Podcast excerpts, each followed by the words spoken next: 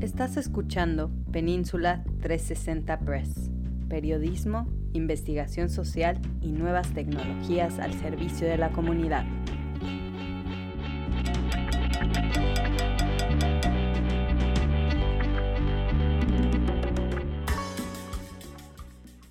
El siguiente es un segmento del programa Península 360 Radio, transmitido por la estación radial KIQI a través de la frecuencia 1010 del AM de San Francisco, California, en colaboración con el programa Hecho en California. Conduce Marcos Gutiérrez y Manuel Ortiz.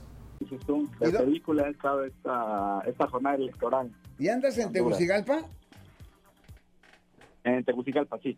Oye, esta vez no salí, en octubre vine para acá, hice un recorrido por eh, una buena parte de Honduras, por distintas comunidades, me fui hasta el norte, hasta la frontera con Guatemala, ahora me quedé aquí en Tegucigalpa y eh, el día de la elección, el 28, hice algunos recorridos por barrios populares donde se especulaba que iba a haber eh, violencia.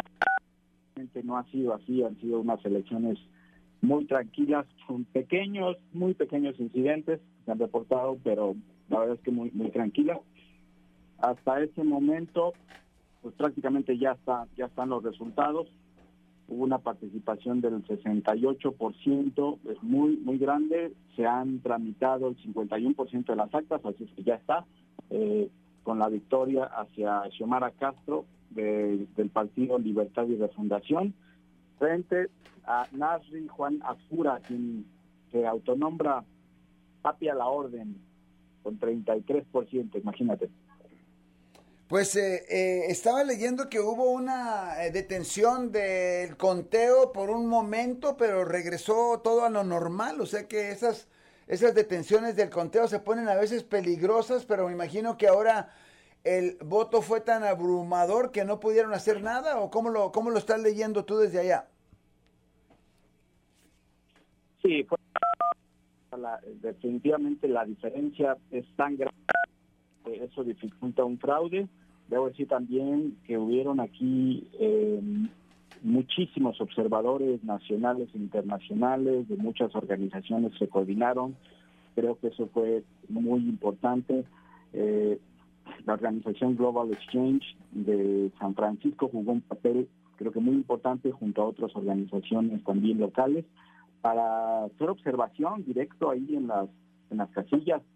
Eh, se estrenó equipo de cómputo en, en, las, en los centros de votación, pero en algunos centros, este equipo en algunas partes pues, no, no funcionaba de la manera correcta.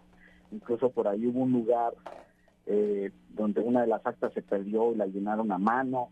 el día 27, 27 de noviembre, en la tarde había preocupación porque todavía no llegaba la papelería a algunas de los centros de votación.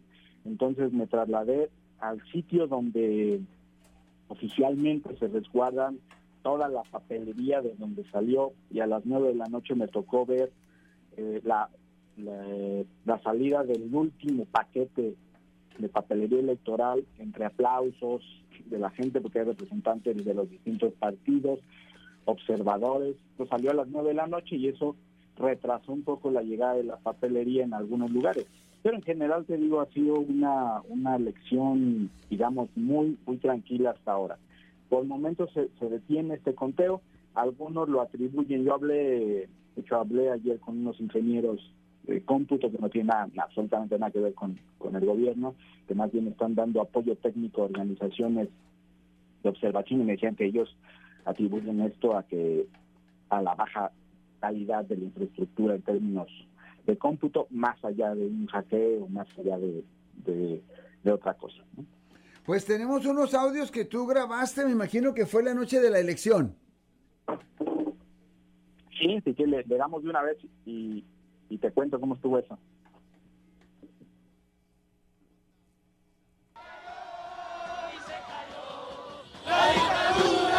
¿Cómo te sientes?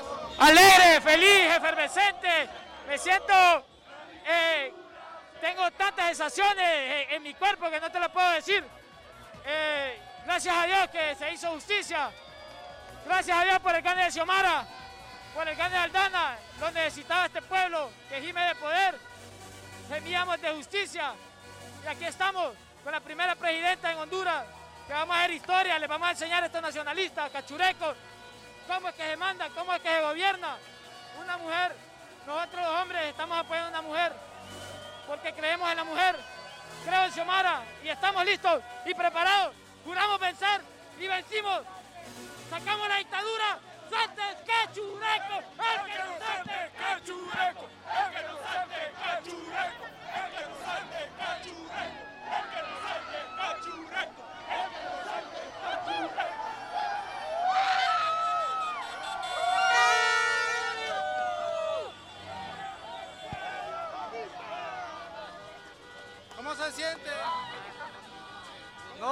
Alegre, alegre. Hoy salimos a votar masivamente. Demostramos que nos cansamos de la dictadura y aquí estamos celebrando alegres. Gracias. Buenas, ¿cómo se sienten? Emocionados, emocionados por una presidenta por primera vez en Honduras. ¿Cómo se siente? Orgullosa, orgullosa.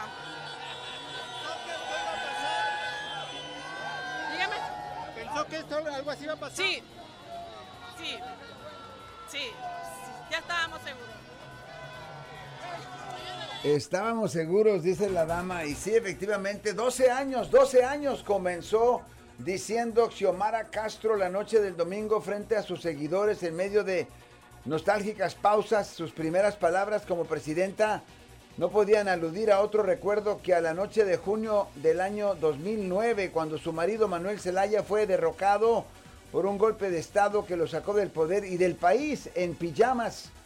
Su victoria cierra una larga, largo camino por el desierto de la izquierda hondureña por intentar recuperar la presidencia y se ha logrado.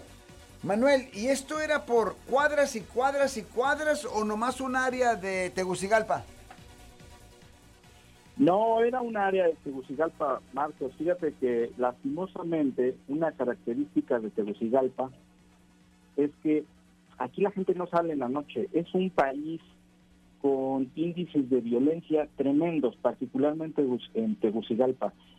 A partir de la tarde ya la gente no sale. De hecho, los sectores populares incluso tienen que hacer un gran esfuerzo por comprarse un carrito que regularmente vienen de los Estados Unidos, me decían carros, carros chocados en Estados Unidos que aquí los revenden, y tienen que hacer un gran esfuerzo por usar carro. Una, porque el transporte público es muy deficiente, hay incluso una línea de estos metrobús, como les dice en México, que nunca se terminó de construir porque se robaron el dinero, pero la otra es por los secuestros express que hay aquí. Es muy peligroso Tegucigalpa. Entonces, esas imágenes, ese audio que, que acabas de poner es a las 11 de la noche en el Boulevard Morazán. Era por bloque, el día de la elección, la noche de la elección, sí salió la gente a la calle, tampoco en todas las calles había concentraciones eh, en distintos puntos de la ciudad, sobre todo este Boulevard Morazán, donde se suelen hacer las protestas o las concentraciones, pero no, no es tan fácil moverse en, en Tegucigalpa. Esas son este, algunas de las consecuencias que ha tenido del golpe de Estado que mencionabas para acá. Es realmente un país muy peligroso para, para transitar. Eh, datos del Banco Mundial lo ubican como el segundo país más pobre del continente eh, americano y también eh, uno de los países con mayores índices de, delincuencia. Pero aquí el secuestro express en Tegucigalpa está a la orden del día. Así es que hasta eso. Bueno, la gente se quitó el miedo, salió a, festejar, nosotros nos, unimos ahí con las precauciones como sea, pero nos unimos a documentar este este hecho histórico, me, parece. Ahora es ver qué sigue para Honduras, ¿no? Habría que retomar el plan de gobierno de la candidata. Primero, pues es, histórico porque es la primera mujer que va a tener Honduras, la primera presidenta mujer. Eh, eso ya es, histórico. La otra, que es lo que me parece fundamental de darle seguimiento, es dentro del plan de gobierno, que son distintas propuestas, eh, parece que la más importante es lo que tiene que ver con una reforma agraria, con los títulos a las personas, porque aquí el conflicto agrario es durísimo. En la zona del, del norte hemos hablado sobre esto, en el Bajo Aguán, hay proyectos extractivistas, que es una zona sitiada por paramilitares, entrar ahí es muy complicado, hay puntos de revisión, no había, no sé ahorita cómo sea, había puntos de revisión de militares, a los activistas, a los periodistas, a los defensores de derechos humanos, bueno, es muy complicada la, la entrada ahí, este, por allá anduvimos, entonces una de las propuestas de este plan de gobierno, que ya veremos si se cumple, no se cumple, una cosa a veces son las propuestas y otra cosa son los hechos, pero en las propuestas y en las expectativas del pueblo hondureño está como una de las principales estos títulos de propiedad para las y los, los campesinos. Hay algo que se llama la ley de emergencia para la de reactivación del sector forestal y agrícola, que está, de hecho, eh, como una de, estas propuestas en el plan de, de gobierno, este, créditos para las mujeres campesinas, si esto sucede, por lo que he podido hablar con las personas, con analistas locales, es que si, si sucede esta parte agraria, el 50% me dicen de los problemas de Honduras estaría resuelto. Posiblemente no es tan así y no es tan fácil, lo sabemos, pero esa es una de las propuestas principales. Eh, está la cancelación de las de las sedes de esto que hablamos también, nuestras zonas de empleo y desarrollo completamente exclusivas para ciertos sectores adinerados, supuestamente se van a, echar para atrás, se van a cancelar estos permisos. Entonces, eso no será nada fácil. Cancelarle los contratos a ciertas compañías transnacionales y locales extractivistas que han expulsado a la gente no será nada fácil eh, estuve por allá en, en es otra, es otra zona también de conflicto, en donde una mina, este, pues que se está contaminando el río y a las personas no les queda otra, unos de salir, otros de luchar, a los que han luchado los han judicializado y hay, muchos en la cárcel, y otros pues vivir ahí junto al río, contaminado, y, aguantar, aguantar el hambre, aguantar la violencia, en fin, este es el panorama muy difícil que tiene Honduras veremos, ya le daremos seguimiento a ver qué tanto de esto se logra, se puede cumplir. Por lo pronto ahora hay, un, hay esperanza y eso me parece que es sumamente importante en un país tan golpeado como Honduras, Marcos. La noche del domingo en las calles volvió a sonar la pegadiza musical electoral de la campaña. Juanchi va para Nueva York. Los gringos lo están esperando en alusión al actual presidente Juan Orlando Hernández y los vínculos con el narcotráfico que se escucharon sobre él en una corte estadounidense durante el juicio contra su hermano Tony. Vamos con otro de los audios que nos envía Manuel. A ver qué escuchamos por ahí. Esta gente que solo se dedicó a robar al país. Tenemos un país bien bonito, pero saqueado. Ahorita lo vamos a recuperar porque se dedicaron solo a robar, no a proteger a la, a la ciudadanía. Estamos alegres, contentos, porque ya van para afuera, van para Nueva York. Y no solo va el presidente, van muchos con él. Lo van a acompañar mucha gente. Gracias. Lo van a acompañar mucha gente. Eh, Manuel, ¿cómo la ves?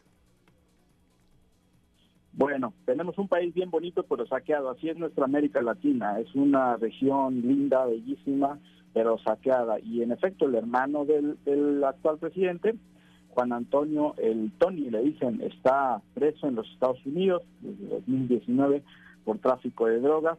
Ahora, eh, de ahí a que eh, dicen que va para Estados Unidos, eh, vamos a ver, vamos a ver. A mí me parece que también en todo esto sin menospreciar todo el fenómeno histórico que estamos viviendo, la efervescencia que se entiende. No se nos olvide que a principios de noviembre Estados Unidos anuncia que su programa, junto con México, para que el programa de rescate, digamos, de Centroamérica, con una inversión, no tengo ahorita el dato, pero en realidad era muy poca la inversión, empezaba en Honduras a mí me parecía que Estados Unidos no podía este, empezar un programa de esta naturaleza si hubiera habido unas elecciones eh, conflictivas, si hubiera la duda de fraude, o incluso lo que se decía aquí es que sí, va a ganar Xiomara, pero van a salir los militares. Yo creo que Estados Unidos no hubiera, este, que no sería conveniente para esto que Estados Unidos anunció a principios de noviembre, a mí me parecía, y lo platiqué con algunos colegas, que la elección iba a ser tranquila y que ganara y que ganaba Xiomara, ganaba Xiomara porque estuve aquí en octubre y vi el enorme apoyo popular que tiene y me parecía que iba a ser tranquila porque yo sí veo también la intromisión de los Estados Unidos en el sentido de ahorita eh, Estados Unidos apoyó el golpe de Estado del 2019, en esta ocasión para los intereses actuales de Estados Unidos no nos conviene. Así es que eh, hay algunos ubican a Xiomara como la llegada de la izquierda, aquí la ultraderecha le llama comunista. A mí no me parece que es, es de izquierda, es este, una mujer que replantea cosas ahí, que tiene alguna agenda de los movimientos sociales, es también una mujer muy cercana a los empresarios, una parte empresarial. Entonces se va a dar un gobierno muy interesante en ese sentido, pero yo, y eso es ya, mm, digamos que mi análisis personal, yo sí veo también eh, la mano de Estados Unidos para decir ahorita sí, ahorita no. En el golpe de Estado apoyamos a los militares, ahorita eh, nos metemos para que sea una elección tranquila. Esa es mi apreciación muy, muy personal, Marcos. Perfecto. Eh, y una cosa que quería aclarar ante nuestro público, porque el señor Matt, que nos ayudó desde Chicago a darnos una perspectiva de lo que estaba pasando allá en, en Honduras, dice que esta dama no salió del país. Eh, después de que, bueno, ¿verdad? La nota habla sobre un tiempo en el que la oposición huyó al exilio vivió después una reelección ilegítima y finalmente un fraude electoral. Pero, y que ella en particular eh, no salió del país y al contrario se quedó con el pueblo. Eh, ¿El señor Manuel salió del país o, nomás salió cuando lo sacaron y luego regresó? Que tú sepas. Salió y regresó. Salió, salió y regresó, es, es hasta donde sé, pero incluso muchos de los funcionarios que ya eran funcionarios con él no salieron del país, aquí se quedaron. Incluyendo a la dama, según tengo entendido. Bueno, vamos a tocar este último audio y luego nos vamos a despedir para irnos a, a, Bolivia. A ver, escuchemos eh, esto. Me siento feliz, el pueblo ha demostrado de que estamos hartos de estar en una dictadura. Esta es la verdadera alegría del pueblo. Ellos nunca quisieron y nunca pudieron salir como nosotros salimos. Ama el pueblo la democracia verdadera, transparente. ¿Y esa explosión, Manuel? Esos eran este, unos cuetones eh, que estaban estallando bastante fuertes, entonces uno tenía que estarse cuidando que no te vayan a explotar en los pies. Justamente cuando revienta eso, nos, nos revienta atrasito me alcanzan a, alcanzo a escuchar que ahí viene este fuerte. Y bueno, nos, nos movemos y seguimos con la entrevista. Perfecto, hermanazo de mi vida. Me imagino que estos reportes van a encontrarlos en donde tú estás. Platícanos, por favor, dónde te podemos encontrar con tanta información. En península360press.com, en nuestras redes sociales. Y les quiero recordar, todavía tenemos algunos talleres, eh, algunos lugares para el taller de periodismo comunitario.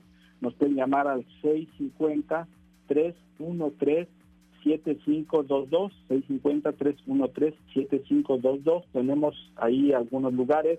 Vamos a empezar muy próximamente este taller. Este, ya te estaremos contando porque incluso te queremos incluir ahí como una de las personalidades que tendremos para que nos enseñe este, cómo se hace esto del periodismo comunitario. muchas gracias. Perfectamente bien, Manuel, la mejor de la suerte, por favorcito. ¿Cuándo regresas, hermanazo de mi vidaza? Ya, el, el 3 de diciembre. Con mucho cuidado, por aquí nos vemos pronto, ahí nos vemos. Ahí, ahí nos vemos por allá. Hasta luego. Gracias a ti, carnal. Bye bye. Bueno, el fabuloso, damas y caballeros, Manuel Ortiz, que se encuentra por allá por eh, Tegucigalpa, en Honduras. Eh, cubriendo precisamente estas importantísimas elecciones. Le damos las gracias profundamente a nuestra amiga Rosario.